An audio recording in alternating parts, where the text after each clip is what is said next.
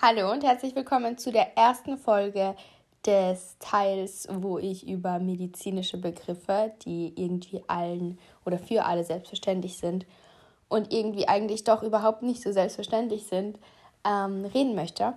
Und ich dachte mir, um das perfekt anzufangen hier während der Corona-Krise, fange ich mit ähm, Viruserkrankungen an. Also was sind Viruserkrankungen? Genau, wie kann man sie therapieren und ähm, dann auch weiterführend Corona. Also was genau macht Corona eigentlich?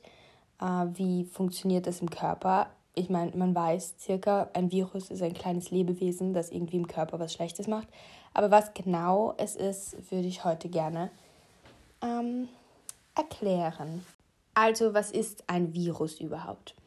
Also, man sagt das Virus. Fun Fact: Viele Leute sagen der Virus, das ist auch nicht falsch, aber in der Fachsprache sagt man das Virus.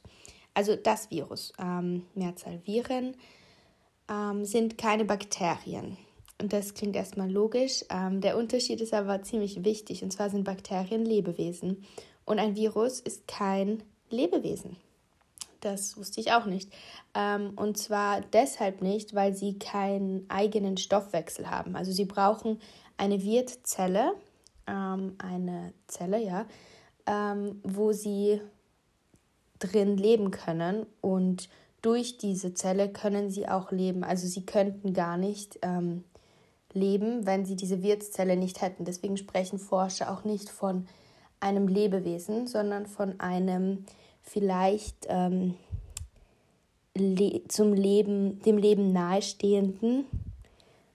Ja, so wird das gesehen. Also etwas, was dem Leben nahesteht, aber eigentlich kein eigenes Leben hat. Dadurch, dass sie von selbst nicht leben kann. Sie braucht etwas, um zu leben. Sie braucht eine Zelle, um zu leben. Und hier kommt der, kommen dann verschiedene, ähm, also eigentlich alle Organismen hinein, die ähm, Zellen haben. Also so ziemlich alles. Menschen, Tiere, Pflanzen können von Viren befallen werden. Und Viren befallen deswegen andere Zellen, also andere Organismen und deren Zellen, weil sie nur in diesen Zellen leben können. Das heißt, für sie ist es lebensnotwendig, dass sie andere Zellen besiedeln. Also Viren sind kleine Virionen, nennt man das, also die einzelnen kleinen äh, Dinger, die ähm, nicht leben können und einfach auf der Suche sind nach einem Wohnort, wo sie ihren Stoffwechsel in Schwung bringen können, weil sie sonst einfach nicht lebensfähig sind. Ähm, und sie, sie probieren verschiedene Milieus aus und was ihnen am besten passt. Und deswegen ändern sie sich auch die ganze Zeit, oder vielleicht auch nicht deswegen, aber so erkläre ich es mir halt. Äh, sie verändern sich sehr viel. Also dass ähm, Viren haben, das ist auch das Problem bei Corona, dass sie sich halt so schnell ändern können. Sie sind sehr wandlungsfähig und weil sie sich eben so schnell verändern und ihre Struktur sich auch verändert, ähm, kommt manchmal das Immunsystem nicht klar damit und schafft es nicht, immer so schnell wie der Virus sich verändert, auch dagegen anzusteuern. Und das ist auch das Problem bei Impfungen zum Beispiel. Wenn es einen Impfstoff gibt, dann ist es möglich, dass der nach einem Jahr wieder nicht mehr für dasselbe Virus äh, verwendbar ist, einfach weil sich der Virus oder das Virus, Entschuldigung, das Virus verändert hat. Wenn jetzt ein Virus in den Körper eintritt und der Körper bemerkt das, dann wird das Immunsystem anfangen dagegen zu arbeiten. Jetzt ganz einfach gesprochen. Und da kommen dann Sachen wie Fieber ähm, oder Entzündungen zustande. Also das ist eigentlich der Körper, der arbeitet. Wenn du Fieber hast, dann arbeitet eigentlich gerade der Körper gegen etwas Ungutes in deinem Körper. Ja, und jetzt noch ganz generell ein paar Fakten zu Viruserkrankungen. Also, wie werden äh, Viren übertragen? Äh, es gibt die direkte und die indirekte Übertragung.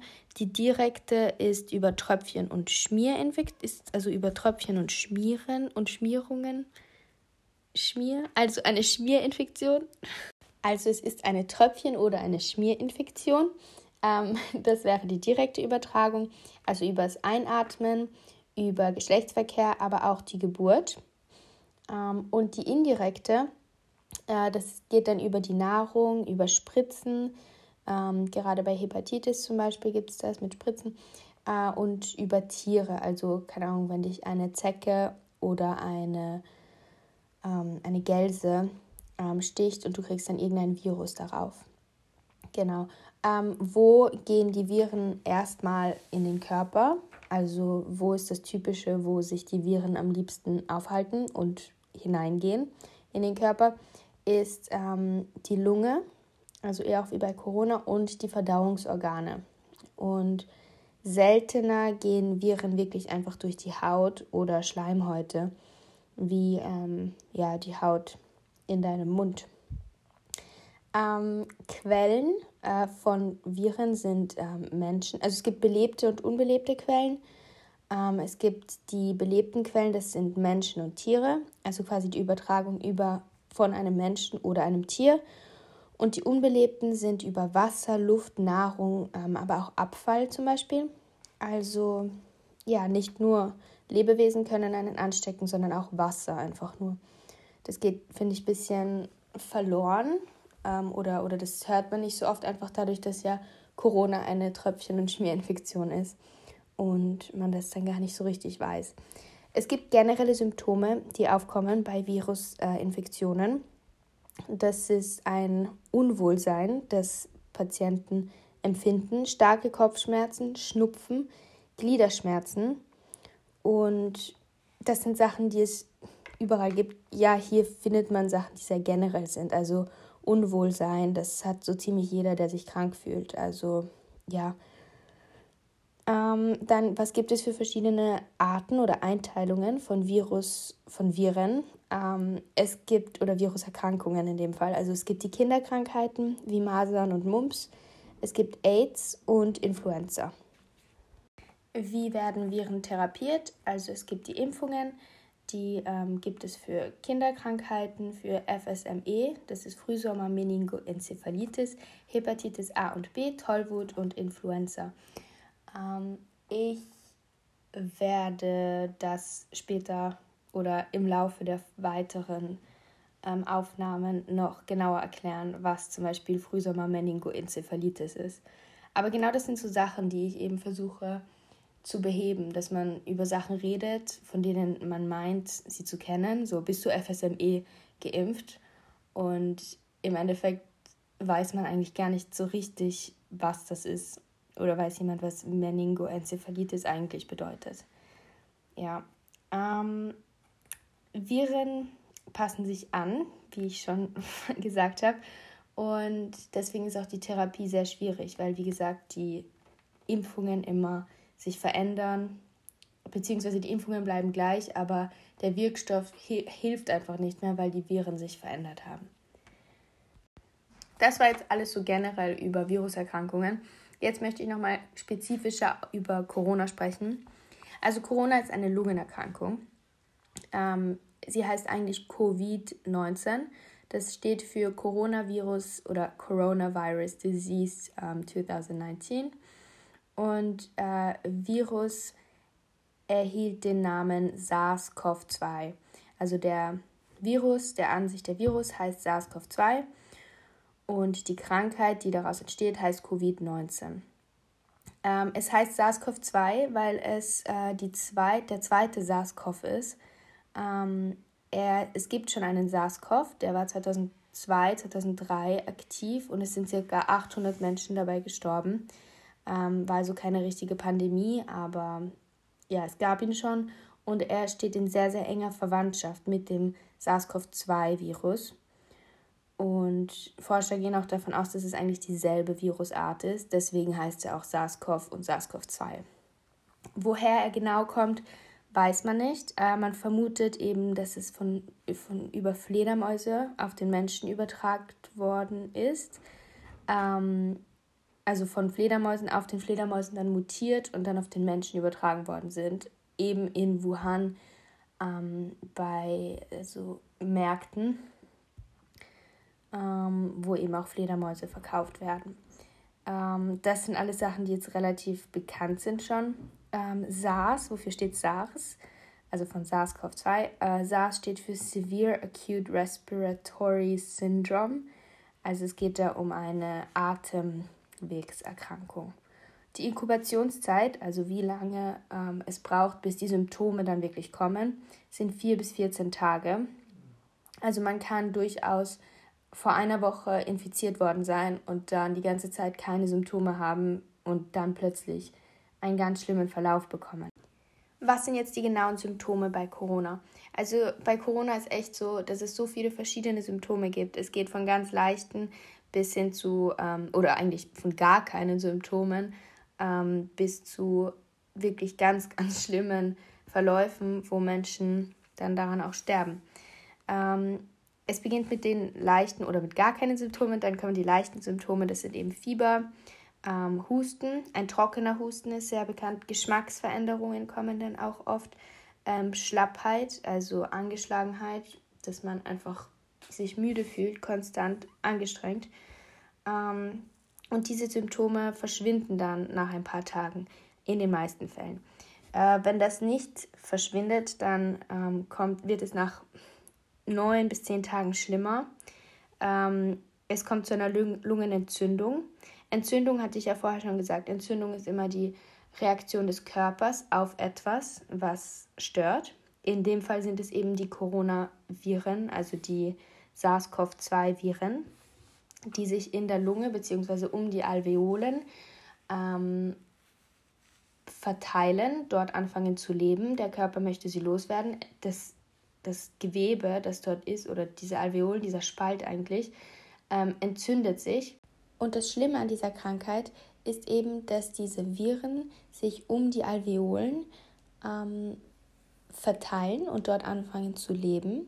Daraufhin entzündet sich das Gewebe. Das ist die Reaktion des Körpers. Der Körper entzündet sein Gewebe, macht es heiß und dick, damit diese Viren dann weggehen quasi. Und ähm, durch diese Entzündung wird ja das Gewebe dick. Eine Entzündung wird ja dick und, und hart und ähm, schwillt an, wird warm. Und dadurch ist aber der Spalt, der zwischen Alveolen und Blutgefäßen ist, ähm, größer. Dadurch, dass es dick wird, wird der Spalt größer. Und der Spalt zwischen Alveolen und Blutgefäß, ähm, das ist der Spalt, der eigentlich dazu dient, Sauerstoff auszuwechseln. Alveolen gehören zu der Lunge und das Blutgefäß hat halt das Blut, das angereichert wird mit Sauerstoff und dann in den ganzen Körper fließt. Und wenn dieser Spalt irgendwie gestört ist. Erstens dadurch, dass Viren da drin sind. Zweitens dann durch die Entzündung, die der Körper ja selber macht. Ähm, ist die, ähm, die Sauerstoffsättigung, also dass der Sauerstoff in das Blut gerät, ähm, gestört. Und das funktioniert dann nicht und dadurch ist die Sauerstoffsättigung ähm, verringert. Ähm, man hat normalerweise eine Sauerstoffsättigung, ein junger, gesunder Mensch hat ein, zwischen 99 und 100 Prozent Sauerstoffsättigung. Und das Erste, was man misst, wenn ein Mensch in, mit Corona-Symptomen ins Krankenhaus kommt, was er ja hoffentlich nicht tut, weil wenn ein Mensch Corona hat, dann soll er die Corona-Hotline anrufen und nicht aus dem Haus gehen. Aber angenommen, er kommt, er kommt ins Krankenhaus mit Corona-Symptomen, wird die Sauerstoffsättigung gemessen. Das wird mit einem kleinen Gerät gemessen, das man an den Finger ähm, gibt. Ähm, also das das ist wie ein Clipser, eine Spange, die man an den Finger hängt und dann schaltet man das ein und es wird gemessen. Ähm, und dieses Gerät heißt Pulsoximeter. Und wenn dieser Spalt eben entzündet ist, dann ähm, gibt es die Möglichkeit im Krankenhaus jemanden künstlich zu beatmen. Der wird dann eben mit Druck ähm, Sauerstoff in die Lunge gepresst und das hilft einfach dem Patienten, dass er nicht mehr so stark atmen muss weil er spürt eine gewisse Atemnot und damit er da entlastet wird, wird ihm quasi auch die Muskulatur, er muss sich ja mega anstrengen dann zu atmen, ähm, das wird einfach erleichtert durch diesen Druck. Man unterstützt quasi die Lunge. Okay? Und der nächste Schritt, wenn es dann noch schlimmer wird, ist, wenn dann der Körper immer noch nicht zurechtgekommen ist mit ähm, diesen ähm, mit den, mit den Viren und es nicht geschafft hat, dagegen anzukämpfen, dann ähm, schüttet er oder macht ähm, noch mehr Abwehrstoffe. Und diese Abwehrstoffe ähm, schädigen irgendwann mal den Körper selbst, weil die einfach so stark sind. Und zwar machen die ähm, die Blutgefäße, die Wände der Blutgefäße kaputt. Und es kommt Wasser erstmals in die Alveolaren. Und ähm, wenn das passiert, dann ist Wasser in der Lunge quasi. Und dann kann diese Lunge nicht mehr funktionieren. Und was man dann macht als Therapie, ist, dass man eine externe Maschine nimmt, ähm, die quasi, also eine externe Maschine übernimmt die Aufgabe der Lunge. Sie reichert das Blut an und schießt das Blut dann wieder zurück in den Körper. Die Lunge ist somit entlastet, sie muss nicht arbeiten und kann sich regenerieren. Und das macht sie dann nach fünf bis zehn Tagen. Wenn sie das immer noch nicht macht, dann ähm, kommt der Körper halt gar nicht mehr damit klar und diese Abwehrstoffe des Immunsystems machen die Blutgefäße, die Wände noch kaputter und ähm, Flüssigkeit gelangt ins Gewebe und fehlt im Blutkreislauf und der Körper ähm, wird nicht mehr durch, also wird nicht mehr genug durchblutet.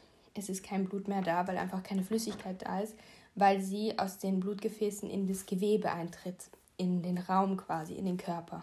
Das war jetzt so ein grober Überblick über Corona, äh, Covid-19 und Viruserkrankungen, wie sie funktionieren. Es gibt eine neue Erkenntnis seit 2. Dezember 2020 aus der Uniklinik ähm, Amsterdam. Und die haben herausgefunden, dass SARS-CoV-2 auch das Zwerchfell angreift und indem das Zwerchfell fibrosiert.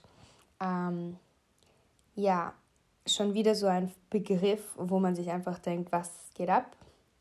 Ähm, Fibrosierung ist die Vermehrung von Bindegewebsfasern, die dort verhärten und vernarben. Also es entstehen dort Narben und dadurch kann eben dieses Gewebe dann auch nicht mehr richtig funktionieren. Ähm, aber ja, so viel zu Corona. Ich glaube, dass noch sehr, sehr viel kommen wird. Und äh, die Forscher sind ja jetzt gerade dran. Also, wie gesagt, die, ähm, diese Erkenntnis aus der Uniklinik Amsterdam kam am 2. raus.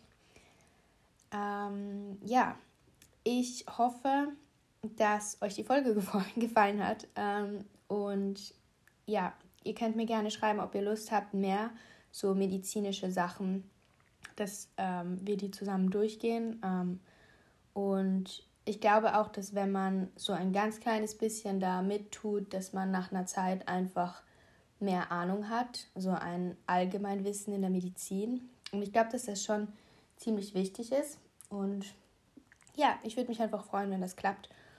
Und ja, ich wünsche euch noch einen schönen Tag. Und ja, alles Liebe.